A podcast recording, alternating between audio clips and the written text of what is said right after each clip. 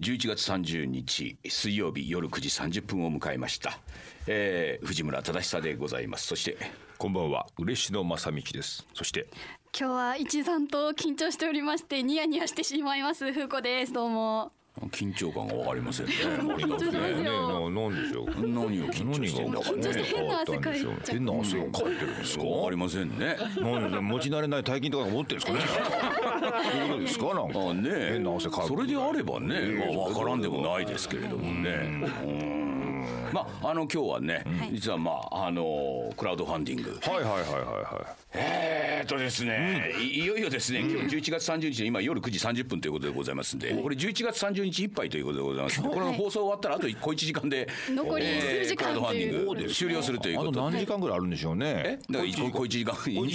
時間じ午前0時っていうことですからもねう。そはれいはもう、はいはいはいこ。れはお披露目さん緊急発動してもう、えあえっそとれいでう間にもう。ええそれでですね、クラウドファンディング、ええやってまいりましたけれども、まあ、あの収録ね、ええそれ以前に今ちょっとやっておりますんで、そうですね今現在のところを言いますとですね、ええおよそ130万円ということで、ええまあ、30%届かずというね、そうですね、クラウドファンディングって大体さ、そうだね大体言ってませんかそうですね大体半分以上大は体言ってて最後の最後にねうですよいねや今日あと少しで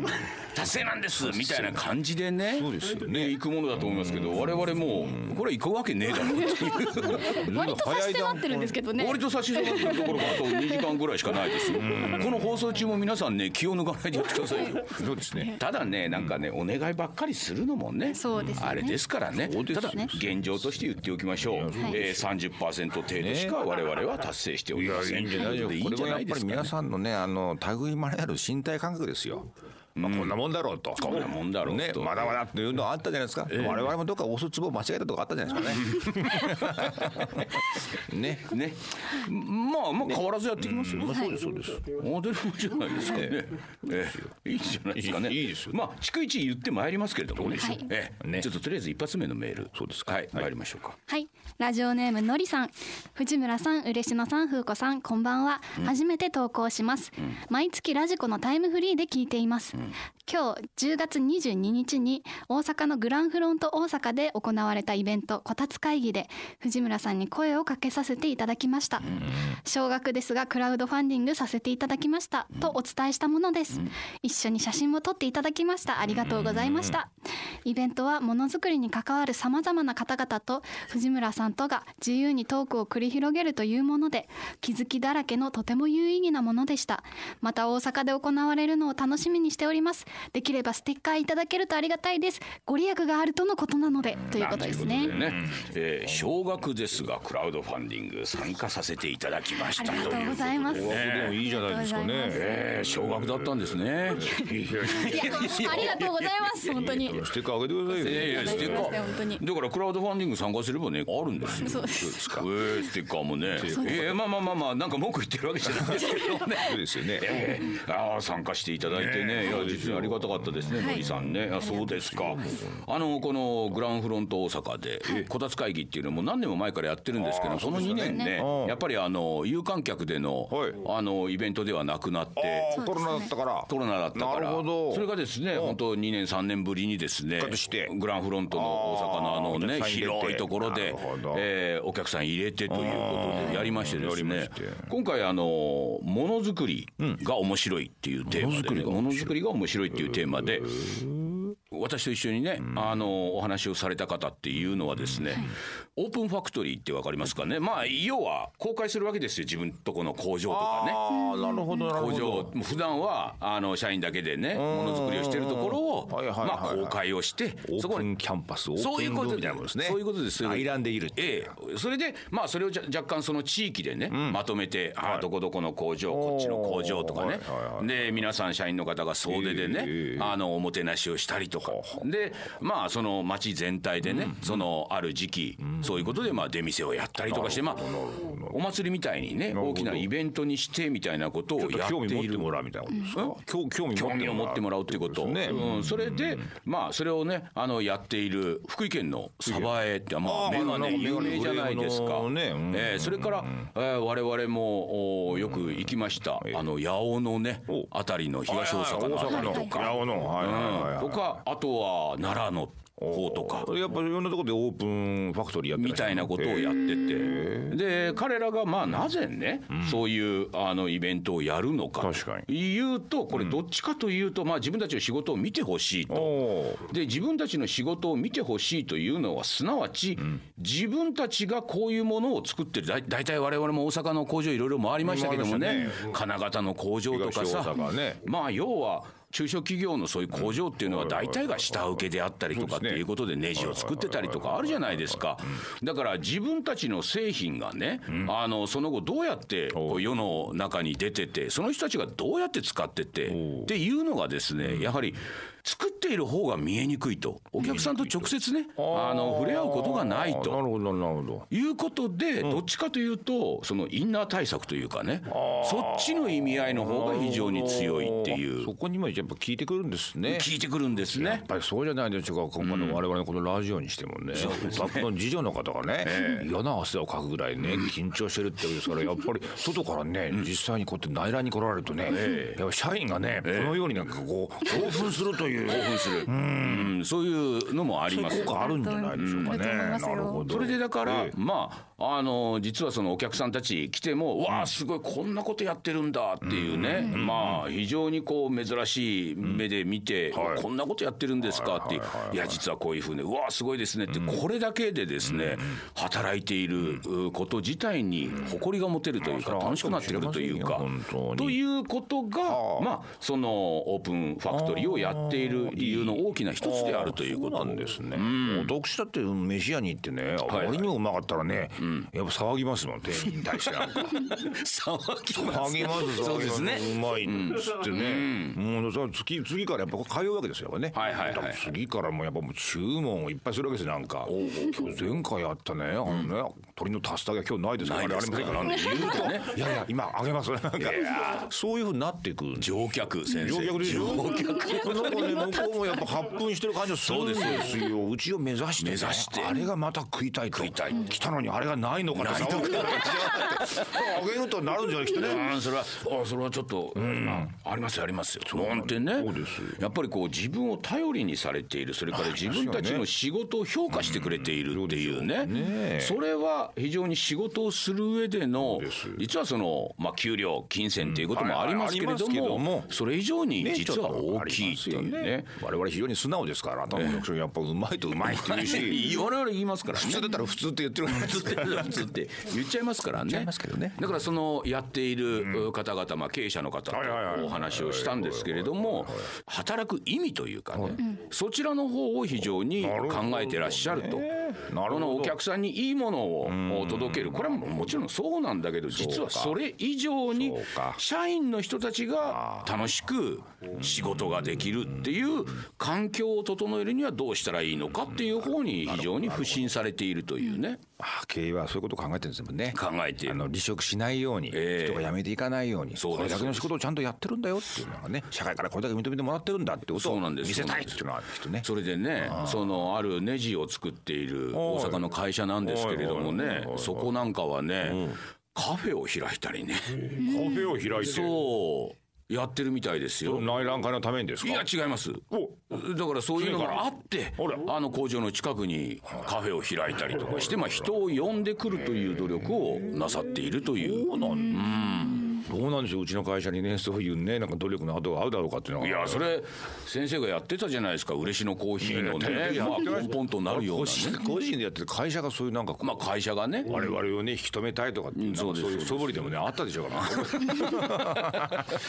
そうなんですよでもこれがねほとんどの会社がそうだって思うんですけれどもね、でもまあ中にそうやっていうことをね、やってる中小企業のネジを作ってる会社ですよ、じゃあここでね、はい社員を募集したらですよ美術大学を卒業したとか、そういう学生さんたちがわんさかとやってきて。それもなんじゃあオープンファクトリーがこうそうしたってことですか構想したんでしょうね。それからいろいろそうやってカフェを開いたり、ちょっとネジを作るだけじゃなくて、そのネジを利用していやいいちょっとおしゃれなね家具を作ったりっていういやいいですねことをやってると。いいですね、その入社する希望者が増えてくる若手がねねこれが何よりも企業にとってと一番大事なこと大事ですよ、じゃないですか、ね、楽しい場だっていうことを、ね、そう責任喧伝しなきゃダメですよ、そうで自分たちがこう何を作っててどういう目的でこれをやってるのかっていうのをちゃんと目の前にするっていうのはすごい大事なことだなって思いまだす。からね、風子さんもね、いまあ、ようようちょっと働き出しましたけれどもそうでね。すねやっぱりそういうものが自分たち、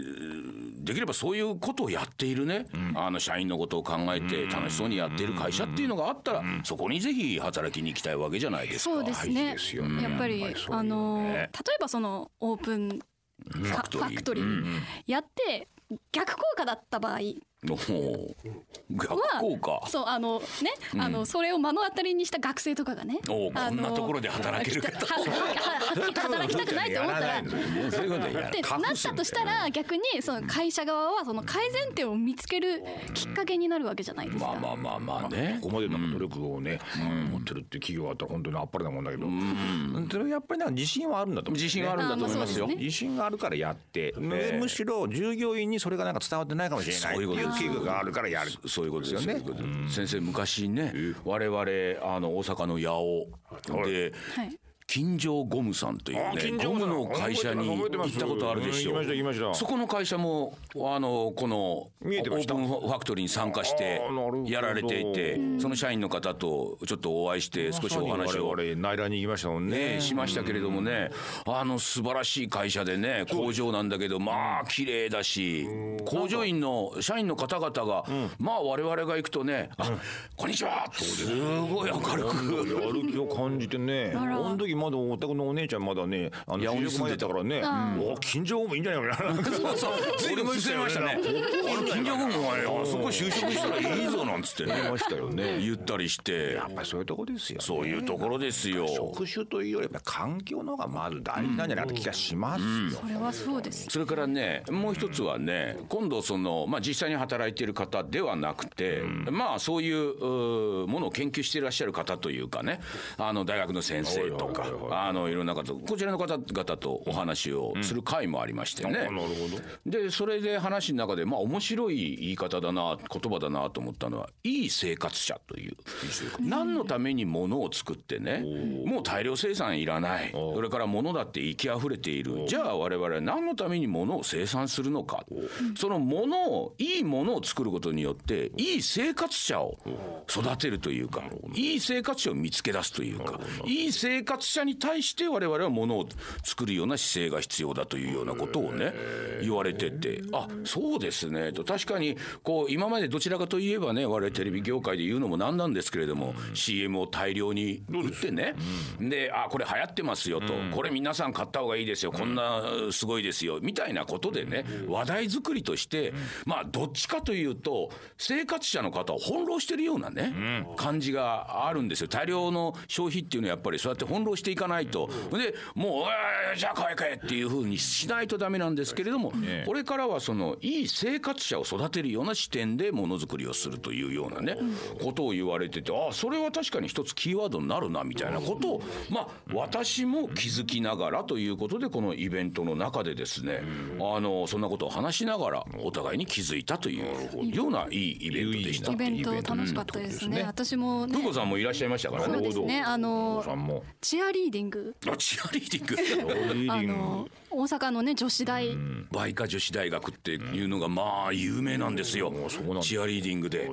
それがですねそのものづくりのそういう会場でですね、えーやってくれましてねそうですねな何の関係があるんだと思いましたけれども三ね回ぐらいやってくれましたねいや三回ぐらいやってくれまし盛り上げてるんてですかね素晴らしかったです素晴らしかったですね。あれはいいこう女の子たちがね女子大生の方々がね、まあ、3段ぐらい櫓を作ってですねよね、俺ね。上から飛び降りたりするわけですよ。すごいですねあれはやっぱり信頼関係ないとね、できませんから、体をこう真後ろに倒して、ぐわーっとこう倒れていくわけで、それを下で受け取る人が、やっぱり信頼関係がないとね、できないのでね。だってなんかアメフトの応援みたいなことなんでしょまあまあまあまあそうですけどね。うんあれだから普通のね、一般企業で、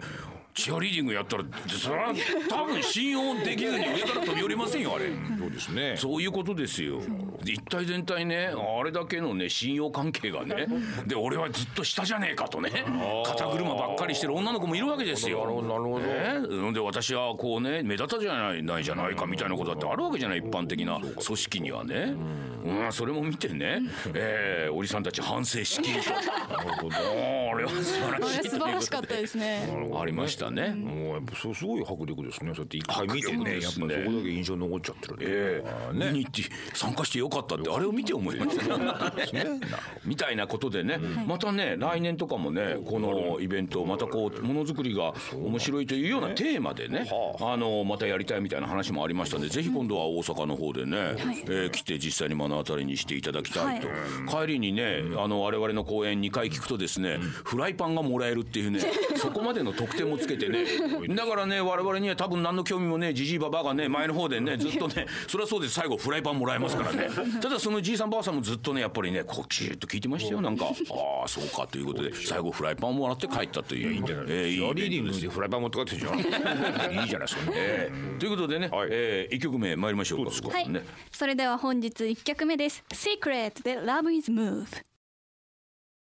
お聴きいただいたのは「Secret」で「Love is Move」でしいたやもう古い歌ですけどもねこれ随分ね私がね k p o p 好きになった頃に、はいあのかかってよくかかっていたじゃあもう四五明るい曲年前とかもっと前もっと前ですよもっと前いですいよいいじゃないですかね。え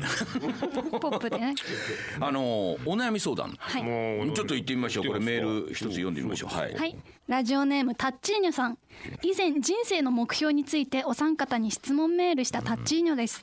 アドバイスをいただいてからは周りに振り回されずに自分らしく生きていくことを意識して暮らしていました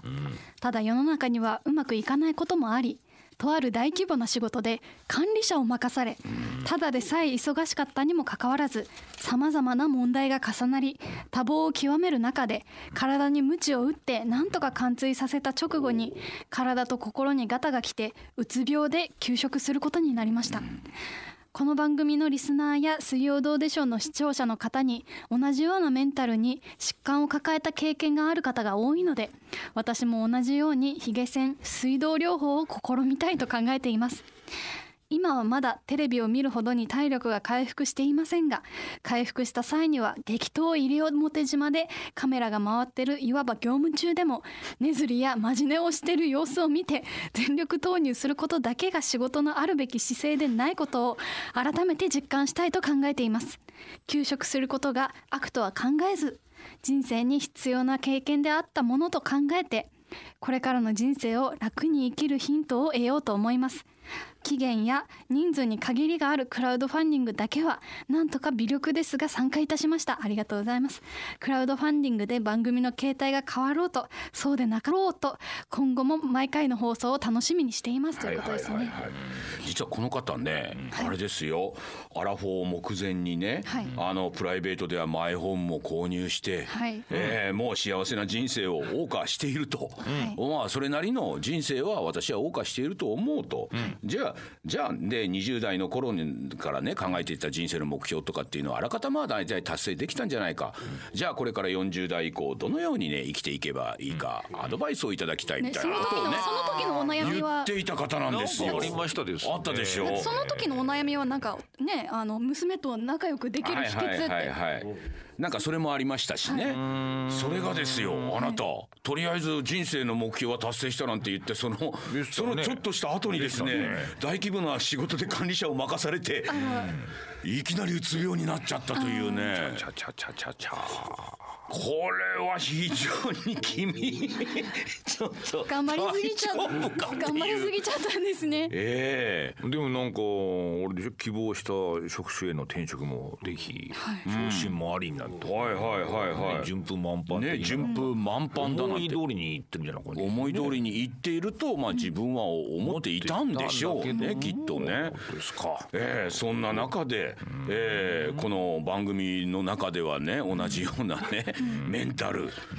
まあ、メンタル方面多いですけれどもねああ確そかうにそうですねそういうう悩みを抱えていらっしゃる方、体を壊していらっしゃる方がね、多数やっぱり集ってますんでうちの番組はねああななたたももそうですあなたもそうですそうですからねまあ。何事にも数の力ってありますからね。集まれば強いとかね。そういうところで、まあ自分もそうは思っていなかったんだけれども、いきなりそういうなっちゃった境遇の中に放り込まれて、いきなり体にガタが来て、休職という。そうジェットコースターのようなことでジェットコーすねスターのようないやこんだけ、ええごめんなさい、ちょっと多少笑ってます よ。ごめんなさいねし。ょうがないですよねしょうがないですよ。まあ、でもなんか笑って進むような話じゃないかと思ったりもするんですけど、どうなんですかね、なんか。そうなんですよ。なんかいやこれね普通まあありますよいやありますよって言ったらね、そんなみんながねあのここまでね、あの休職するようなねねえそんな状況にはなってないですけれどもいやうまくいってるなとね結婚もし、まあ、絵本も購入し、でまあちょっとあれだったんでちょっと希望が出してたところに就職できてはいいじゃないかと。うんでまああとは娘とねちょっと仲良くしてね、えーマイホームのパパみたいなね、えー今流行りのね娘と、えーショッピング行くとかね休日はみたいなそんなのができればねこれ40までにこれができてんだから、あとは40以降何かなみたいな、えーどうですかこの人生の先輩方みたいなねこんなこと言ってたってねあなたねそれはなりますよそういうふうにまだね自分で決めすぎなんじゃないですかねって前も言いましたけどね、この方、基本的に30代のうちはこれをやって20代のうちはこういうふうに目標を立てて学生生活を送りとかねで30代でまあ転職をして結婚もしてマイホーム作ってまあまあ順風いわゆる一般的なものにくるしたら僕はいいうまくいってるなみたいなもう立派な方ですよね。立派な方なんですけれ自ど分もでね目標を設定してね、そこに向かってそれを実現できる力もお持ちなんですから。そうですよ脳にうつ病になってらっしゃるそう なんですよ。ことですよね。これ多分ね前の時も言ったと思うんですけれども、その指標が自分ではなかったっていうことなんですよはいそはいのはい生活の目指すべきものっていうものの指標がね、いや人間大体そこに陥ってるってまあいねうことにね気づけないんですよ、自分の指標というか、ああ世間からどう見られているかとかっていうね、はいやっぱりその観客が一人入ってね嫌な汗をかくみたいなことでしょそうそうだから事情のこうや方って々ですよねうんなかなか大「体人間そういう Going ことな my いん way」でってすいようわけにはまあいかないんですけれどもまあ一度体を壊してねで今休職をしてるもうこうこうですよあなたテレビを見ることもできないとそうですまあかなり重症ではありますよ。ねだから大規模な仕事で管理者を任されたっていうのは、まあある面栄えある仕事だったんじゃないんでしょうまあそかうですよねまあすごいことですよねやっぱりこれはちょっとなんか自分も誇らしいけども、とはいえちょっと大変だなっていう時にそれを抱えて、抱えていやできねえなとも言えないっていうところでやっぱりねポキッと折れるみたいな。折れるんですよねで。すよね。これこはうねある程度うまくいってた分その反動が多分やっぱねうまくいってるるって見られてるっていうそう自負があるもんだからこの評判を落としたくないっていうまあ、私のっ欲ていうのはねうまくいってると思われてないからそもそも私が多少落ち込んだところであの周りも「ああそうか大変だな」ぐらいにしか思わないんですけそうどですかね、そうですか。もう割と風子さん欲の塊み欲たいのな感塊じですから、あなたは、あなたはあれですよ、良くなってる方向に見られたい方なんで、変わりませんよ。あなたそうかそうですね、だからあなたはわまあ我々近いんだよね。近いね露呈してるだけで、そうですねあなたはそそこら辺ではそんな風な姿見せませんもん。そうですよね割とやり手感見せますもん。芝居とかやってるよからね。だからそこはやっぱね、そこがやっぱりねダメなんだ。ダメって言ったらあれですけど折れるとこですもんねこうまあ大規模な仕事をね任されて、ででおっしゃったようにね今までなんとなくこううまくいってる自分でもそう思ってるし、相手の評価もきっとそうだろうという中でやっぱり大きな仕事をいきなり直面した場合に、これはしんどいぞとでもあ大丈夫です大丈夫です、あなんかやっぱり今までの経験あるんでみたいなのをやっぱりね出していっちゃうんでしょうね。それを出しちゃうともうね逃げ場がない。逃げ場がなくなってくるっていうことなんですよ。それ出さないとやっていけないっていうのもあったんじゃないですか、まあ逆そにのそういう環境もねあるんでしょうけ自ども。分の中で保ってられなかったんじゃなあいるんでですしかょうけどもとはいえねとはいえ環境がどうであれね人間の限界ってありますからそうですねそれを超えてもやるんだなんて言ったらポキッと折れるって折れるまああなたもいろいろご経験なさっ てるじゃないです かそうですよ。これね、あの我々の番組でね、あのカメラが回っているね中でもね、えー寝たりなんかしてね、えー全力投球することだけが仕事のあるべき姿勢ではないと改めてって言ってますけどね、これはあなた違いますよ。この背書き峰タッチルさん、我々の仕事を誤解してるわけないしてるな。我々は全力でお前たちはやっなてんるんだでそすのよここれ。れ寝てみも仕事になってるんじゃねえかみたいなそのねその受け取りは違うな 違うぞ君。違う違うこっちだってね寝る気がないのにねそこをね使われてねみたいなことがあるわけでしょそこで社会の評価がねどんどん地に落ちてですよそんなことどう振る舞うかってところを試されてるってことですそうなんもでっすとよ。高度な、ええ我々だって寝ないいんなら寝ないでやりたい先生だって寝ない寝ずにねカメラ回したいよ。カメラ回してあなたカメラ落としちゃってるんですよ落とまあ逐一もう弁解もできないから一大ですよこれはこんなところに隠したいね追い詰められてね隠したいけどあなこたれカメラ回っちゃってるしそでしょそれを周りの人間がしめしめと思うような人種であるからこ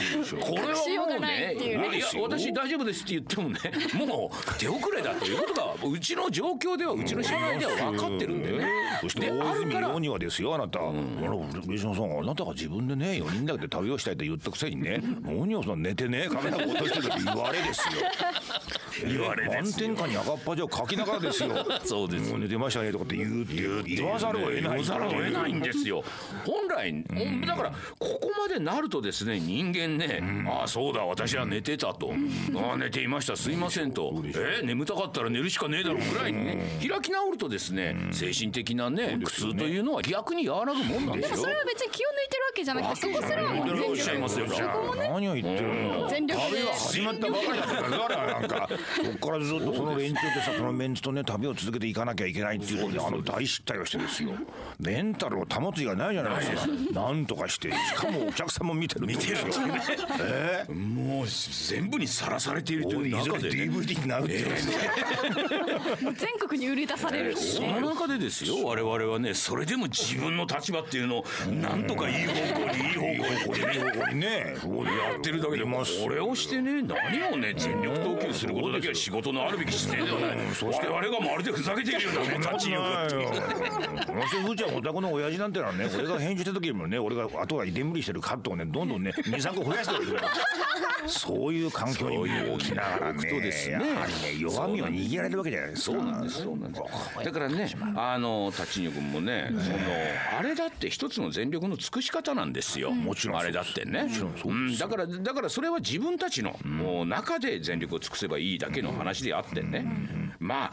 ちょっとあんまりねやっぱりまた人と比べるとかなんかそういうことはちょっとやめてそうですねあのうん人に止められてるってのはまあまあ考えた方がいいんですよ。考えた方がいいんですよあの自分は自分でなんか変わりませんから。そう、それで、本当、あの、ダメだったらダメだと。こでそうもうダメですもと。うそうなんですよ本当そう言った方が、割と、あの、あなたが楽になるんじゃなくて、実は周りが楽になるんですっていう。先生私も最近ね某出版社からねえ連載を頼まれましてですほうねほうほうそれが結構ねあの毎回8,000文字書かなきゃいけないっていうほら、八千文字ったら相当なもんですよ。そしてなんかなんで俺ここに俺を呼んだんだろうっていうね、なんか著名なね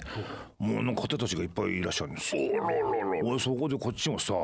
やっぱちょっと欲が出ちゃないですかちょっと。なりますよ。なんかこう目に物をちょっと見せた方がと思います思いますそうするとねなんか一つも思い浮かばないよね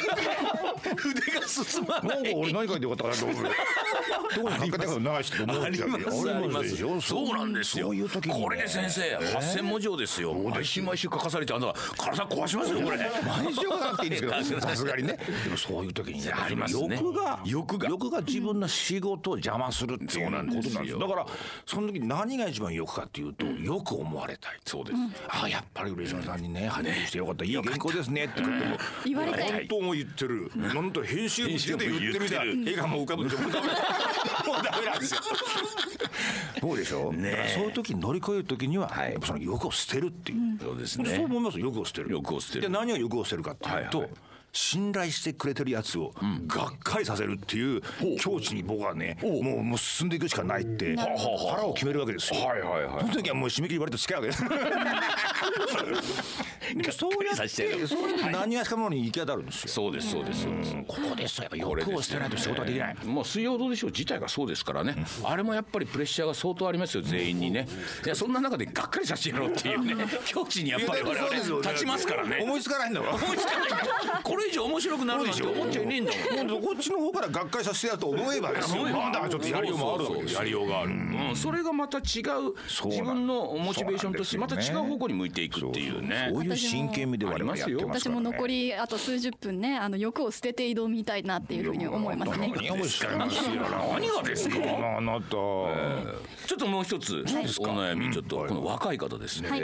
ラジオネーム黄昏のあきさん初めての投稿ですいつも拝聴させていただいております私は来年に就職を控える大学生です現在卒業研究に取り組んでいますが配属されて半年未だに雰囲気に馴染むことができないのです陰湿でどこか笑いと嘲笑を取り違えてしまったかのような環境に居心地の悪さを感じてしまっています友人からはブラック研究室にあたってドンマイと慰められ親や先生に相談すると忍耐も経験のうちとどうも解決しようのない激励を受けるのです私はと言いますともう最低限卒業さえしてしまえばいいんだという開き直りに加えああ居心地のいい空間とは相性だけでなく互いに楽しい雰囲気を作ろうとする努力が必要だ私は今までそのような雰囲気作りにおいて受け身ではなかったかと反省するようになりました思えば私はやりたいことに努力を積み上げてきた一方人間関係についてはどこか諦めたところがありました私の人間関係は相性と相手の気遣いに任せっきりで能動的に人間関係を良くしようといったことはあまりなかったように思いますそしてラジオやテレビ「どうでしょうで」いつも楽しそうに盛り上げる様子に憧れを抱くようになりました私もそのような努力をしていきたいのですが何しろ雰囲気作りの初心者ですぜひアドバイスをご指導していただきたいのですどうぞよろしくお願いいたしますというなこるとほですどね若いねこれから卒業間近ということでね、えなんとか卒業したいけれどもその雰囲気が悪いとで雰囲気をね、えー作るような努力をね私はしてこなかったんだということにはたと気づいて、えー雰囲気作りのプロである、えーお二方からね、えー何かアドバイスをいただきたいというメールですよ。えー雰囲気作りなん てね大体それだったらね我々としてはですよ普通にいや雰囲気作りっていうのはやっぱりまず相手のがどんなことを考えてるのかっていうことを考えてね、えそれを自分もどんどんあのその相手のことをよく考えてっていうようなアドバイスになるんでしょうけど一つも我々そんなこと言いませんからね言っときますけど雰囲気作りとかねあなたねこれ言っときますけどね、私の人間関係は相性と相手の気遣いに任せっきりで、能動的に人間関係を良くしようといったことはあまりなかったように思います。いや当たり前ですよこんなの。あ大体相性と相手の気遣いに任せっきりですよ大体普通人間っていうのは能動的に自分からさ嫌いな人間にさちょっとどうですかあの楽しくなやりましょうよみたいなこと言おうとしてる君がねまずねこれちょっと厳しいですよこれ。確かに。あなたやってること間違いじゃないですよ今まで。最低あの限卒業してしまえそばういでいってすいようね。大体ねやりたいことに努力を積み重ねてきた一方いいじゃないですか十分、人間関係についてはどこか諦めたところがありました諦めてますよ俺たちだってそうですねおじさんたちになればなるほどねあ人間関係なんて絶対これなんともよくなんねえなと思って諦めてますよよくなんないですもんね。全然ですよあなたあお二方はもう諦めてらっしゃる。いや無理な人は無理でしょまあ無理な人は無理ですあ私よはまだあのギリなんとか抗おうとしてますよ。無理だって分かっててもなんとかいやしようと無理だってそれが無理なんだよ君ね。まあそうでですさねあのうんここでさ陰湿でねどこか笑いと嘲笑ね取り違えたような環境に確かにねこういうのね楽しそうにねやってるけどどっかねその話題が常に陰湿でね向こうの研究室がさとかあの先生はさとかっていうこれねよく会社にこういうのあるわけじゃないですか。で友人からはねそういうブラックなところにね染めちゃってドンマイなんて言われてで親や先生に相談してもねいやそれはもう我慢するしかないんだって言われてこれね言ってきますけどね何もあなたのことをね、真剣に